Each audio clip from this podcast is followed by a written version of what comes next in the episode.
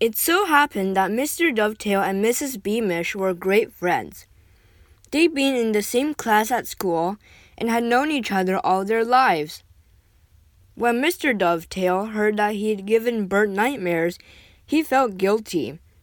As he was the best carpenter in all of Chouxville, he decided to carve the little boy an Ickabog. It had a wide, smiling mouth full of teeth and big clawed feet.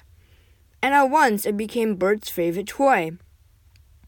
If Bert or his parents or the dovetails next door or anybody else in the whole kingdom of cornucopia had been told that terrible troubles were about to engulf cornucopia, all because of the myth of the Ickabog, they'd have laughed. They lived in the happiest kingdom in the world. What harm could the Ickabog do?